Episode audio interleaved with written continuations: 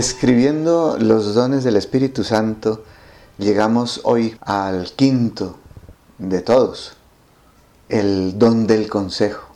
Vamos a describirlo y si alcanzamos, pues seguimos con el siguiente como hicimos en el programa anterior.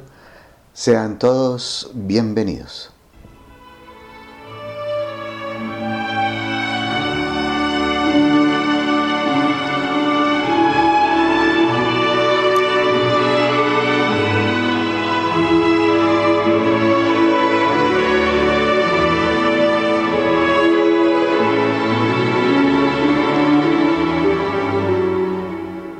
El don del consejo, según la Academia de la Lengua, es el parecer o el dictamen que se da o se toma para hacer o no hacer una cosa.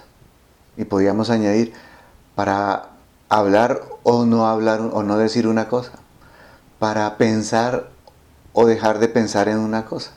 Es el saber orientarse en la complejidad moral de la vida, dice el cardenal Carlo María Martín.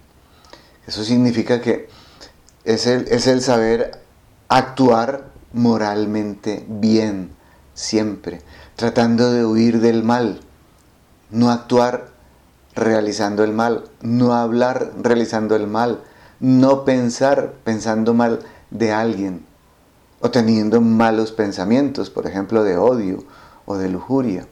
Es, como, como, como lo dice él, el saber orientarse el saber hacer lo correcto para la gloria de Dios, para nuestra santidad y para conseguir la paz y la alegría aquí en la tierra que son tan necesarias por toda la cantidad de problemas que tenemos que asumir, así sea en la infancia, así sea en la adolescencia, en la juventud, en la edad madura, cuando ya se es adulto, en la vejez incluso hasta que tengamos esa capacidad de decisión. Y también sigue avanzando el cardenal al decirnos que es acudir prácticamente a los motivos de la fe al obrar. Esta es una ganancia maravillosa que tenemos sobre, por ejemplo, todas las personas ateas y agnósticas, que conjuntamente parecen ser cada vez el número más grande que hay en sobre la tierra. Ya se habla de la posibilidad de que sean de más de 1.200 millones de seres humanos los que son, se llaman a sí mismos ateos o agnósticos. El ateo es la persona que no cree definitivamente en la existencia de un Dios, que cree que todo en la naturaleza se organizó así, como lo suelen explicar la mayoría de los que lo explican, porque hay muchos que lo, simplemente lo creen pero no lo explican, ni lo sabrían explicar. Que así como uno coge un montón de cubitos de esos que tienen los números y las letras en cada uno de sus seis costados y los tira, de pronto al tirarlos aparece una palabra o, un número definido o una mezcla de números y de letras que explican algo y que así eh, se organizó todo el cosmos y que así se organizó el código genético de cada ser humano y toda esa cantidad de genes que hay en cada una de las células de un ser humano llegó así, por, esa, esa ley del azar, y se organizó, por ejemplo, el cosmos como lo hemos organizado hoy, el macrocosmos, con todas las galaxias, con todos los sistemas solares, con todos los planetas y con todas las lunas que los rodean, que les dan vuelta, hasta pasar por toda la complejidad de la perfección de la célula más sencilla que hoy en día existe, que es la de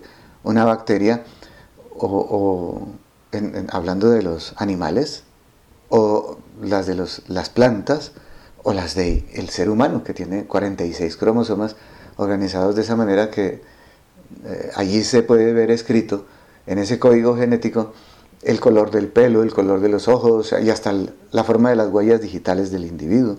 Y terminando metiéndonos en el cosmos microcósmico, que es el no solamente el de las células, sino el de los átomos y dentro de él esa energía que los circunda, que son los electrones y en el núcleo los protones y los neutrones y la física cuántica, y todo eso en perfecto orden. Y entonces muchas de, de las personas que no creen en Dios piensan que todo comenzó con una energía preexistente, no creada por nadie, con un poco de materia preexistente, no creada por nadie, y que ese toque entre la energía y la materia vino a traer todo lo que vemos en este momento, todas las plantas, todos los prados, todos los bosques, todos los animales, todas las plantas subacuáticas que existen en el mar y en los ríos, etc. simplemente una cuestión de una organización inteligente mezclada por el azar. Todos estos seres humanos tienen muy poca guía moral, porque con frecuencia caen en el relativismo moral. Creen que el bien no es una cosa definida, sino que depende de las circunstancias y de lo que rodea a cada uno de, los seres humanos, y también en el eh, subjetivismo moral, que consiste en que lo que para uno es un mal, para otro podría ser un bien. Y por eso, dependiendo de cada individuo, se puede pensar que no existe un bien definido, sino, digámoslo con los artículos correctos, el, no existe el bien definido, sino un bien para cada individuo, no definido, que es individual y circunstancial. Entonces, esta mezcla del relativismo moral y del subjetivismo moral no les da una guía práctica de confortamiento a las personas con, con mucha facilidad. Llegan incluso a pensar que cosas que para todo el mundo son males, para ellos son bienes y al revés. En cambio, el católico, el cristiano católico, al acudir prácticamente a los motivos de la fe, tiene una guía, un norte, un camino que le va diciendo que está bien y que está mal. Por ejemplo, para estas personas relativistas y subjetivistas, se puede decir que no es malo matar, sino depende de las circunstancias. Y depende de la situación en la cual está esa persona. Si esa persona está con una ira eh, desbordante y la, y la ofenden, tiene todo el derecho a matar a su congénere, a su otro ser humano.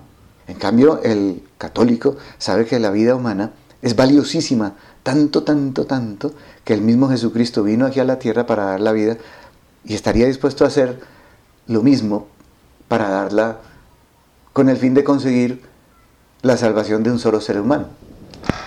Por eso también nos enseña la doctrina de la iglesia que el demonio es consciente de esto y que por eso lucha por la perdición de todos los seres humanos que pueda. Incluso un ser humano a ese ser humano le gasta mucho tiempo en llenarlo de tentaciones para que caiga, o si ya está en el pecado, para que no salga de él y no se arrepienta. Entonces, todo esto está descrito en la teología moral de la iglesia que nos expresa qué es lo correcto y qué es lo incorrecto. Y en esa cantidad de avatares y de circunstancias en las que nos movemos durante todo el tiempo que vivimos aquí en la tierra, nos vienen a la, a cabeza una infinidad de situaciones en las cuales tenemos que definir si debemos obrar el bien o el mal. Incluso, si ya hemos decidido obrar el bien, no sabemos cuál es el bien mejor, el más alto, el más santo. Porque puedo, puedo yo obrar bien o puedo yo obrar mejor todavía. E incluso puedo llegar a obrar santamente, perfectamente, con la ayuda de la gracia de Dios. Entonces viene la tercera frase del cardenal Carlo María Martini. El don del consejo nos permite ver todo a la luz de la eternidad, en el querer de Dios, Padre bueno, que busca lo mejor para nosotros y que nos enseña a obrar lo mejor que podamos en cada circunstancia. No es solamente obrar bien, es obrar lo mejor. Yo puedo hacer el bien o puedo hacer mayor bien todavía, o llegar a vivir en un estado de perfección que se llama la santidad, que es a la que nos llama nuestro Señor Jesucristo en muchos sitios de la Biblia. Está desde el comienzo en el Levítico 20-26, está eh, eh, ya en el Nuevo Testamento con palabras de Jesús en Mateo 5:48, sed perfectos como vuestros Padres Celestiales perfecto. Y está también en la primera carta de San Pedro, es decir, la primera en la mismísima primera encíclica papal que hubo, que Dios nos quiere perfectos como es nuestro Padre Celestial. Este modo de ver la vida, que yo, eh, para hacerme entender, lo opuse a las personas que no tienen ningún criterio moral, porque por ejemplo, en las demás religiones, como en el budismo, ya religión, no filosofía, sino religión, como en el hinduismo, como en, el, en, una gran cantidad de religiones eh, eh, politeístas y también en las monoteístas, como en el Islam y en el, en el judaísmo, hay criterios morales, esto no se debe hacer, esto sí se debe hacer, porque esto me hace mejor ser humano y esto no me hace bueno ser humano. Y yo quiero ser un buen ser humano para darle gloria a Dios y para encontrar mi perfección, que son dos criterios, digamos, universales de casi todas las religiones. Contrario a lo que estábamos diciendo de los eh, ateos y agnósticos. A propósito, se me olvidó decir que el agnosticismo no excluye la posibilidad de un Dios, pero sí excluye la comunicación con Él. De Él hacia nosotros no existe una revelación divina como en el caso del cristianismo. Dios se revela al hombre. El agnóstico no cree que, que Dios se revela al hombre, que existe un abismo insondable entre el hombre y Dios y que por lo tanto el hombre tampoco puede ser capaz de Dios ni hacer oración siquiera. Entonces simplemente vive en la vida natural sin la ley moral natural. Nosotros tenemos una gran ventaja sobre todas esas personas al haber recibido la revelación divina en donde están incluidos todos estos criterios morales de comportamiento durante toda nuestra vida, que, nos llevan cada vez más y mejor a mayor perfección y por lo tanto al encuentro con una mayor felicidad. Esto forma personalidades fuertes, tranquilas, seguras de sí mismas. Sabemos, por ejemplo, que el espíritu del mal nos lleva por el otro camino, por el camino contrario, que es llevarnos a la tristeza, a replegarnos sobre nosotros mismos en un egoísmo o al menos en un egocentrismo a ultranza, a una confusión que bloquea la mente, a una ansiedad que impide decidirse o, que eh, no impide por completo, pero sí repliega, que nos lacera, que nos eh, hace incapaces de, de llegar a, metas más altas, haciéndonos permanecer siempre en el mismo punto. Ahí pues la diferencia abismal, gigantesca, inconmensurable que existe entre una persona creyente y más con la doctrina moral de la Iglesia Católica tan extendida y tan bien explicada en todas partes. Por ejemplo, por un San Alfonso María Ligorio, por esos teólogos eh, moralistas que nos han enseñado toda esa teología y mm, de cuya expresión nos hicimos eco aquí en este programa en Radio María, en una serie anterior que expliqué y que demoró bastantes programas.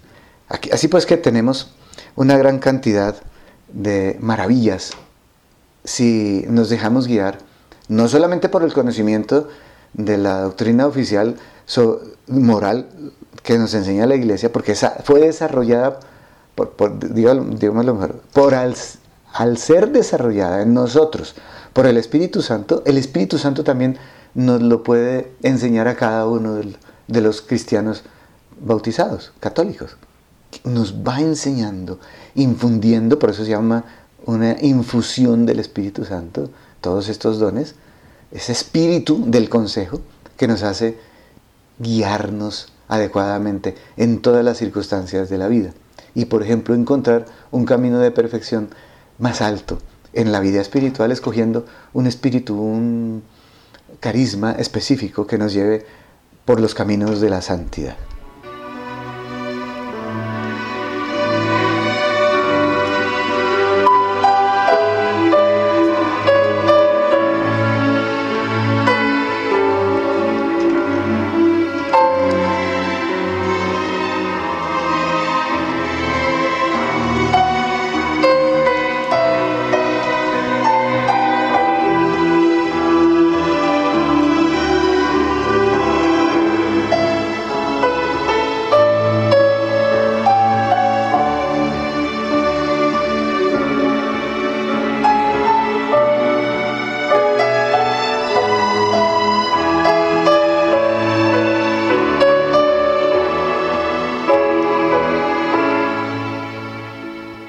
Recuerdo de nuevo que es muy importante que comprendamos que esto va en orden ascendente. La infusión de los dones del Espíritu Santo en el alma de la persona que se mantiene limpia de pecado y cuando cae corre rápidamente al arrepentimiento y al sacramento de la reconciliación, frecuenta los sacramentos y hace mucha oración, esa persona va recibiendo los dones del Espíritu Santo y el Espíritu Santo se los va, digamos, va llenando el alma de cada uno de esos dones. Y todos van subiendo, unos más, unos menos. Voy a explicarlo bien. Se, van llenando primero los dones más inferiores, que es el don del temor, el don de la piedad, el don de, la ciencia, después el don de la fortaleza y luego este que estamos viendo, el don del consejo, y más arriba se va llenando. Cuando ya los demás van subiendo, los que no he nombrado, por ejemplo, el don del, entendimiento y de la sabiduría, apenas están comenzando a llenarse cuando, cuando comienza, cuando ya se han llenado los tres primeros, ¿eh? más o menos se va formando esa figura en donde se van llenando poco a poco del inferior al superior hasta que llega el, ser humano católico bautizado a la santidad, cuando ya se está llenando por completo el último de todos los dones, que es el de la sabiduría. Antes de él se llenó el don del entendimiento, que es el penúltimo, y así sucesivamente. Entonces se va llenando esto, y estamos hablando de cómo se va llenando cada uno de ellos en el orden en el cual ordinariamente suele ocurrir. A veces el Espíritu Santo salta este orden y llena a una persona de todos los dones eh, de un golpe. O llena primero de los dones superiores a, una persona lo que le podía parecer a uno absurdo, pero no es así. Es que el Espíritu Santo sabe lo que hace y sabe sobre quién lo hace. Y va adecuándose a la circunstancia de la persona, a la espiritualidad de la persona, a la capacidad de comprensión de la persona, y a veces ni siquiera esa persona se entera de cómo se está llenando ella misma del don del Espíritu Santo. Voy a quitar el a veces, porque en realidad debería haber dicho, en la mayoría de las ocasiones la persona no se da cuenta de cómo va siendo llenada de estos dones del Espíritu Santo. Entonces, el don del consejo nos ilumina, ilumina nuestras conciencias de las opciones, de, una luz para ver las opciones que la vida diaria nos impone, sugiriéndonos lo, lo que es lícito. Y no solo lo que es lícito, sino lo más lícito. Sugiriéndonos lo que corresponde. Y no solo lo que, nos, lo que corresponde, sino lo que corresponde más. Iluminándonos o sugiriéndonos lo que nos conviene. E incluso lo que nos conviene más. Porque es que cuando hablamos de la santidad, no hablamos de una obligación que tenemos las criaturas para con Dios. Hablamos de un modo de encontrar más felicidad, de encontrar la felicidad. El artículo es determinado, no es una felicidad, como artículo indeterminado. Es la felicidad. La única posible felicidad del ser humano es su perfección aquí en la tierra, que es operada en el alma por los dones del Espíritu Santo, por las bendiciones que recibe también de Él, por las virtudes infusas que a través de la gracia van entrando en el alma y lo van haciendo cada vez más parecido al hombre por antonomasia que se llama Jesucristo, al hombre perfecto que es Jesucristo. Entonces es importante que comprendamos todo esto. Cuando ya la persona se ha llenado del don de la fortaleza, el Espíritu Santo también ya la está llenando casi por completo del don del consejo, como debíamos escribir, eh, describiéndolo anteriormente. Y este don del consejo lo faculta para todo eso, para ir a la mayor perfección posible que produce en el alma, como decíamos anteriormente, una paz y una alegría que son insospechadas para las personas que no tienen este don. Don significa regalo, es un obsequio que nos da el Espíritu Santo. Esto no es algo por conseguir, algo por lo cual luchar y obtener un logro, no, es un obsequio que, que le da la gracia. Lo, que, lo único que hace el alma, o lo único que debe hacer, es disponerse para que el Espíritu Santo lo vaya llenando poco a poco de todos esos dones. Ya están en este momento de la descripción, en la mayoría de las ocasiones, como dije, en, ordinariamente, de ordinario así actúa el Espíritu Santo, ya está lleno el don del temor, ya está lleno del don de la piedad, ya está lleno del don de la ciencia, ya la persona está llena del don de la fortaleza y aquí se está llenando, con esta descripción, del don del consejo. Después, cuando se llene del don del consejo, aunque ya tenía bastante don de la, del entendimiento y de la sabiduría, ya se llenará por completo del entendimiento y finalmente de la sabiduría. Es este don el regalo que da el Espíritu Santo al cristiano para iluminar su conciencia en las opciones que la vida le impone. Y en este momento es un fundamento de lo que quiere la iglesia, de lo que quiere Dios para nosotros. Por las circunstancias en que vivimos en el mundo, por eso lo digo. O mejor, por eso lo dice San Juan Pablo II. Dice, una necesidad que se siente mucho en nuestro tiempo, turbado por no pocos motivos de crisis y por una incertidumbre difundida acerca de los verdaderos valores, es la que se denomina la reconstrucción de las conciencias. Es decir, se advierte la necesidad de neutralizar algunos factores destructivos que fácilmente le insinúan en el espíritu humano cuando está agitado por las pasiones y la de introducir en ellas elementos sanos y positivos. ¿De qué está hablando San Juan Pablo II? De tratar de recuperar la conciencia moral. Primero dentro de la iglesia, para que la iglesia sirva como de alma al cuerpo del mundo. Todos nosotros, los miembros de la iglesia, debemos invocar, pedir, suplicar, clamar por el don del consejo para obtener ante todo esa ayuda de lo alto, para saber discernir lo mejor, no solamente lo bueno, sino lo mejor. Y es precisamente cuando el Espíritu de Dios sale al encuentro de esta súplica mediante el don del consejo, con el que nos enriquece, con el que nos perfecciona en la virtud de la prudencia, ya no solamente prudencia natural, sino una prudencia sobrenatural, es más, una de las cuatro virtudes cardinales que además no se describen solamente en el cristianismo, sino en la filosofía pura. Prudencia, justicia, fortaleza y templanza. Nos la sabemos de memoria, pero la, una de esas cuatro, que es el quicio, por eso se llama cardinal, que, es como esas bisagras donde se, sienten, donde se sostienen las puertas. Hagan de cuenta que son cuatro de esas bisagras para que giren, se puedan cerrar y abrir. Y son las que dejan entrar la perfección en la vida del ser humano. Entonces, no es solamente la prudencia como virtud natural, sino prudencia como virtud sobrenatural y además prudencia, sobre todo, como virtud cardinal que perfecciona al ser humano. Pero el don del consejo todavía va más allá.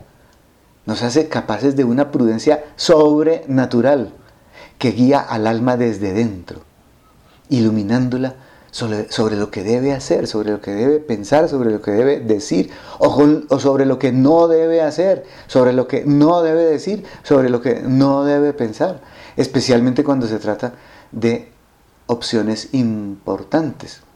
Por ejemplo, la vocación, ¿me caso o no me caso con esta mujer de la que estoy prendidamente enamorado? ¿Cuántos hijos voy a tener con ella? ¿Dónde me voy a vivir? ¿Qué, qué carrera voy a estudiar? ¿A dónde me está llamando Dios? ¿Cuál es mi vocación? ¿Debo ser sacerdote? ¿Debo ser eh, religioso? ¿Pertenecer a, un instituto de vida consagrada, sea secular o, regular? ¿O debo ser esposo y padre? ¿Qué quiere Dios de mí? ¿Para qué me mandó a esta tierra? Eh, lo único que puede responder a estas preguntas es el Espíritu Santo. Y les responde pues, de lo que lo que estamos hablando, con el don del consejo. Y en realidad la experiencia confirma que los pensamientos de los mortales son tímidos y son inseguras nuestras ideas. Lo dice el libro de la sabiduría 9.14. Los pensamientos de los mortales son tímidos e inseguras nuestras ideas. Entonces el don del consejo actúa como un nuevo soplo y nos sugiere lo que es lícito, lo que corresponde, lo que conviene más al alma. Eso está en San Buenaventura. La conciencia se convierte entonces en un ojo sano del que habla el Evangelio. Mateo 6, 22, ustedes recuerdan. Eh, si el ojo está sano, todo el cuerpo está sano, porque ve bien lo bueno y lo malo y escoge lo bueno. ¿Y por qué escoge lo bueno? ¿Porque toca? ¿Porque es una obligación moral? No, porque eso es lo que más bien me hace a mí. Es que debemos desarraigar de, nuestra, de nuestro criterio ese, ese, ese modo de ver antiguo, especialmente de las generaciones anteriores a las nuestras, en donde todo era pecado o virtud. Esto está bien, esto está mal, y debo hacer el bien porque es el bien. No, debo hacer el bien porque es lo que más me conviene, porque es lo que más feliz me hace. Y además es lo que más feliz hace a Dios, que Él me quiere ver feliz. Entonces la persona adquiere una nueva pupila, digamos así, una nueva mirada, gracias a la cual es posible ver mejor lo que hay que hacer en cada circunstancia. Aunque sea la más difícil, la más intrincada, intrincada, la más entreverada, digámoslo así. Y no sepamos qué es lo que debemos hacer en determinado momento porque vemos bondades en cualquiera de las opciones que tenemos o maldades iguales en cualquiera de las opciones que tenemos. Y entonces ahí viene el don, el regalo del Espíritu Santo a ayudarnos a escoger. Entonces el cristiano, ayudado por este don, penetra más hondamente en el sentido más profundo de los valores del ser humano, que es el, el de los valores evangélicos, en donde tiene mayor cabida el sermón de la, de la montaña es decir, las bienaventuranzas. Allá en esas ocho bienaventuranzas que están en Mateo del 5 al 7, se nos expresa todo un programa de vida, que es el programa de vida cristiano. Ahí es donde más florece el don del consejo. Por lo tanto, pidémosle al Espíritu Santo el don del consejo. Pidámoslo para nosotros y especialmente para los pastores de la iglesia llamados tan a menudo por su deber a tomar decisiones arduas y penosas. Pidámoslo también por la intercesión de la Virgen María, a quien saludamos en las letanías como Mater Boni Concili, la madre del buen consejo. Es decir, la madre de este don. ¿Por qué es el buen consejo?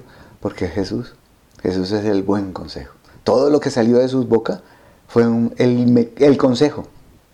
El consejo por antonomasia.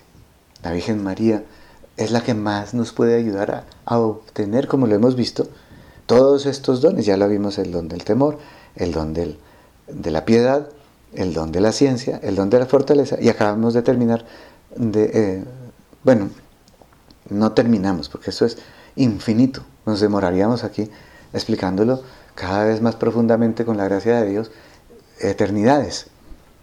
Pero en lo, que tenemos en este plan, en esta serie aquí en Radio María, hemos terminado en este momento con el don del consejo y pasaremos a continuación a ver el siguiente, el don del entendimiento o el don de la inteligencia.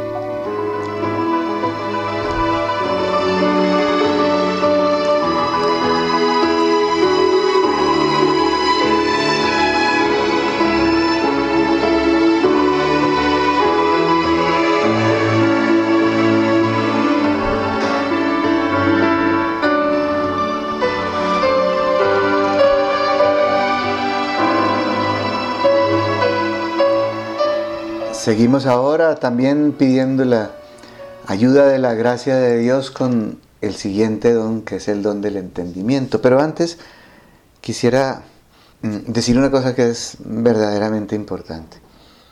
Leemos en San Lucas, en el primer capítulo de San Lucas, que la Virgen estaba llena del Espíritu Santo, la Virgen María, criatura, no Dios. Pero como estaba llena del Espíritu Santo, tenía todos los dones en grado sumo.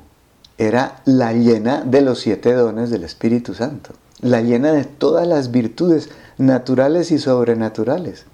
Era la llena de todas las bendiciones, la llena de la perfección, porque no hubo en toda su vida la más mínima mancha de pecado.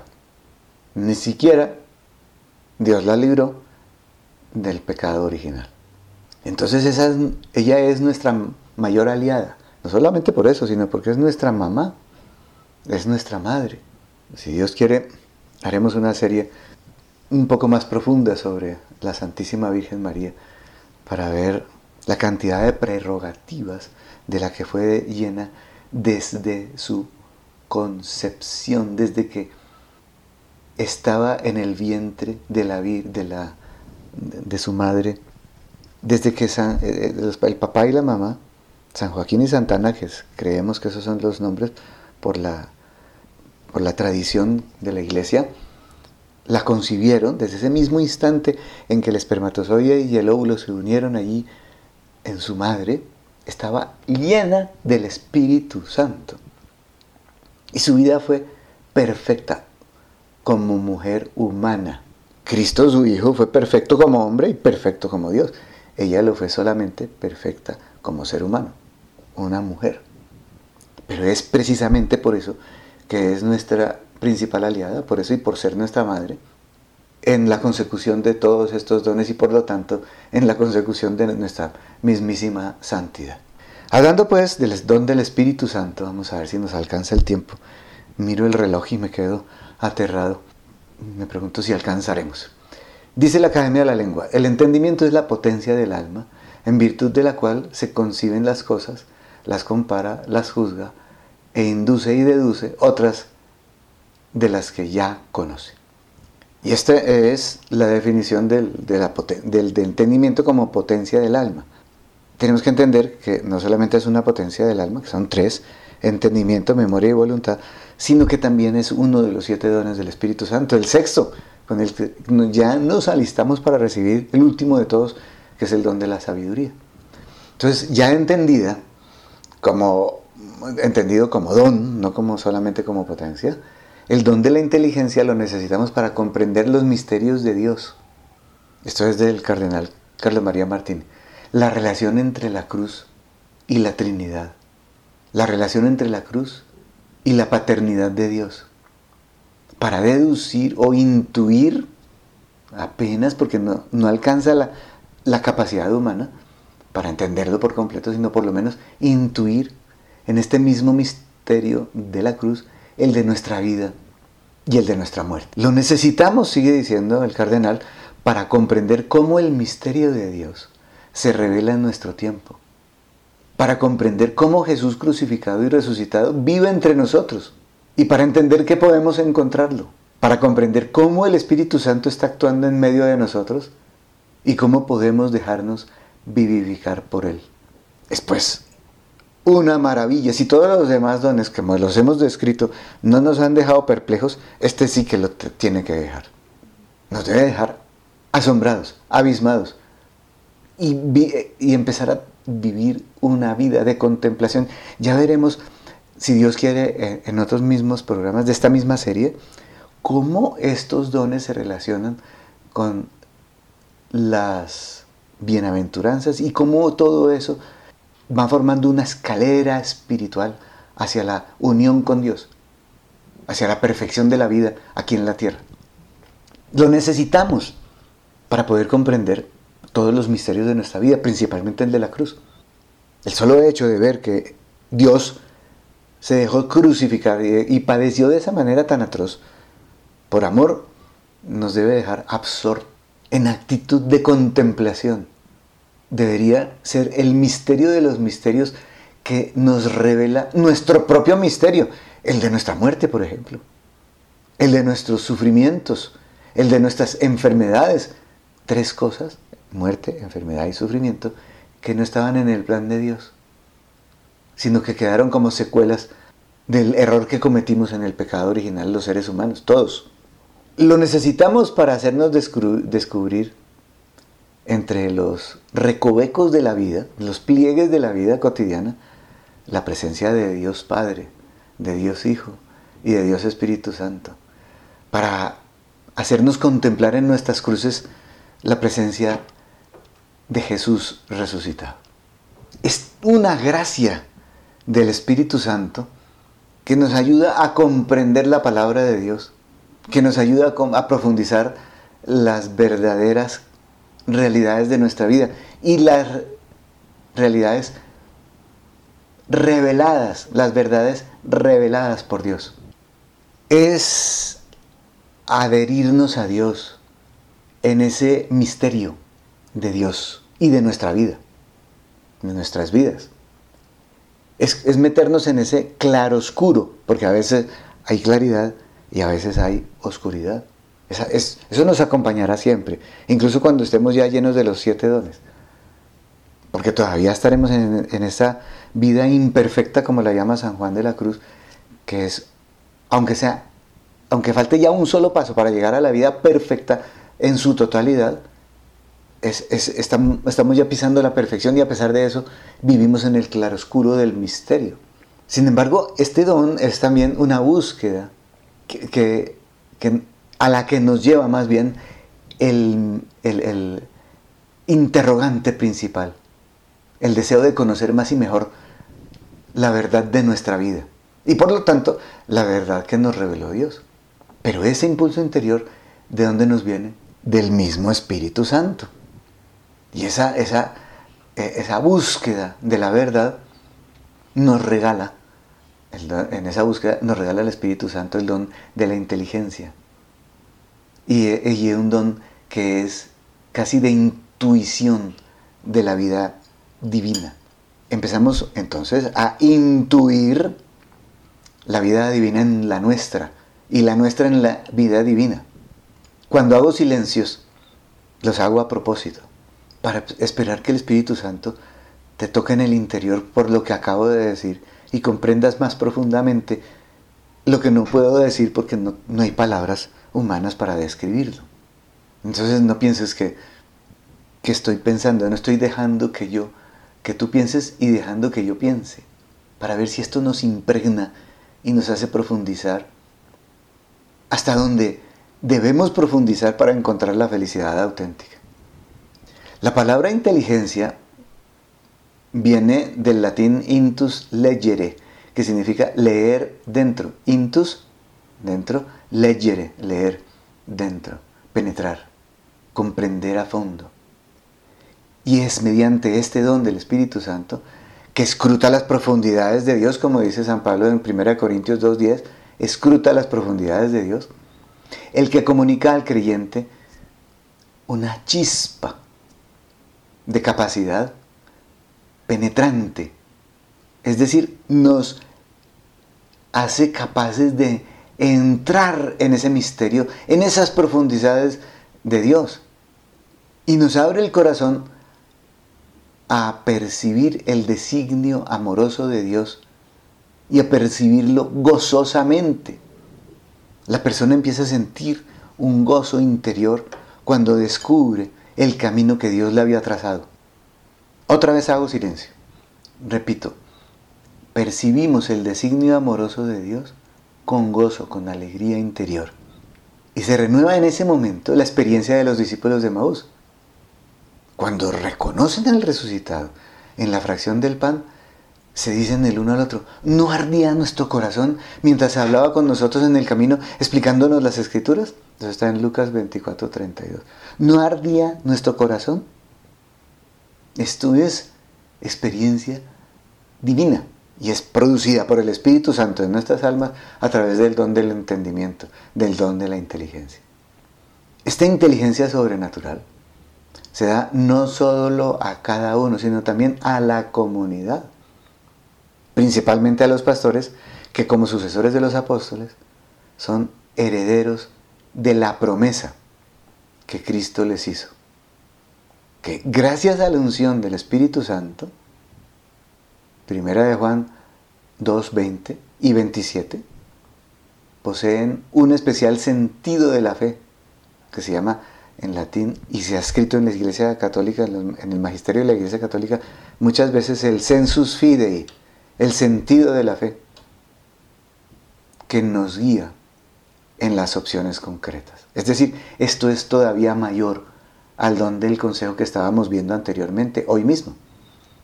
Entonces, la luz del Espíritu, al mismo tiempo que nos agudiza la inteligencia de las cosas de Dios, de las cosas divinas, hace más límpida y penetrante la mirada sobre las cosas humanas. Y entonces empezamos a poder ver los numerosísimos signos de Dios que están en la vida de cada uno de nosotros y que no veíamos anteriormente. Gracias a esta nueva visión se ve mejor los signos de Dios inscritos en la creación, los signos de Dios en las circunstancias específicas de cada uno de, de nuestras vidas, los signos de Dios que se ven en la comunidad, por ejemplo, en nuestro país, en nuestra ciudad, en nuestra casa, en, en nuestra empresa, en la, en la que trabajamos como empleados, en la calle, en las circunstancias, por ejemplo, de, una enfermedad, de una pandemia como la que nos ocurrió.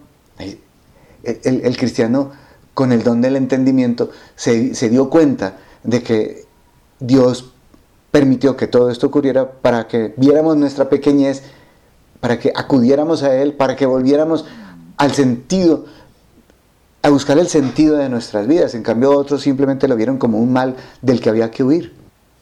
Entonces se descubre así una dimensión no puramente terrena de los acontecimientos, de nuestros acontecimientos, en donde está tejida nuestra historia y la historia del ser humano, sino que se pueden lograr descifrar proféticamente el tiempo presente y el futuro, el presente, lo que nos pasó, y el futuro, signos de los tiempos, signos de Dios. Entonces, finalmente hoy, alcancé, gracias a Dios, dirijamos al Espíritu Santo con las palabras de la liturgia. Ven, Espíritu Divino, manda tu luz desde el cielo. Y, pidemos, y y invoquémoslo por intercesión de la Santísima Virgen María, la Virgen de la Escucha, a la que la luz del Espíritu le llegó tan profundamente que supo escrutar sin cansarse el sentido profundo de los misterios realizados en ellas por el Todopoderoso. Efectivamente en Lucas 2, 19 y 51 la vemos contemplando las maravillas de Dios y llenándola de una alegría inagotable, del gozo que estábamos hablando anteriormente. Proclama mi alma la grandeza del Señor, se alegra mi espíritu en Dios mi Salvador. Eso está en Lucas 1, 46 y siguientes. Ella fue la llena del Espíritu Santo y allí nos dejó, nos legó en ese cántico de la Virgen María misterios profundísimos que solo a través de la ayuda del Espíritu Santo, cuando nos dé ese don del entendimiento, lograremos escrutar, lograremos descubrir tanto cuanto quiera el Espíritu Santo que descubramos para nuestra propia felicidad, para nuestra propia santidad.